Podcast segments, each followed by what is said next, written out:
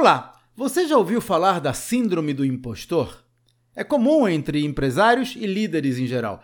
Trata-se do pensamento persistente e incômodo que nos diz que não merecemos as nossas realizações. Se você já se sentiu assim, saiba que não está só.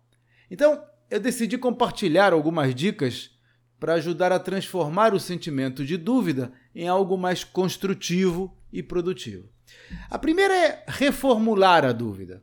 Em vez de evitar experiências que gerem dúvidas, abrace-as. Desafios são oportunidades de aprendizagem. A segunda é ser humilde.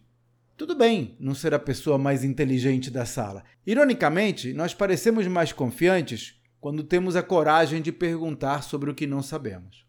E finalmente a terceira é valorizar o feedback, mesmo quando for crítico. Ninguém gosta de ouvir o que está fazendo de errado, mas essa é a única maneira de crescer. Esse é um dos temas que abordo no desafio Empresa Vendável. Três dias inteiros dedicados a transformar o seu negócio numa máquina de lucratividade. Veja os detalhes no site empresavendável.com.br. Até a próxima!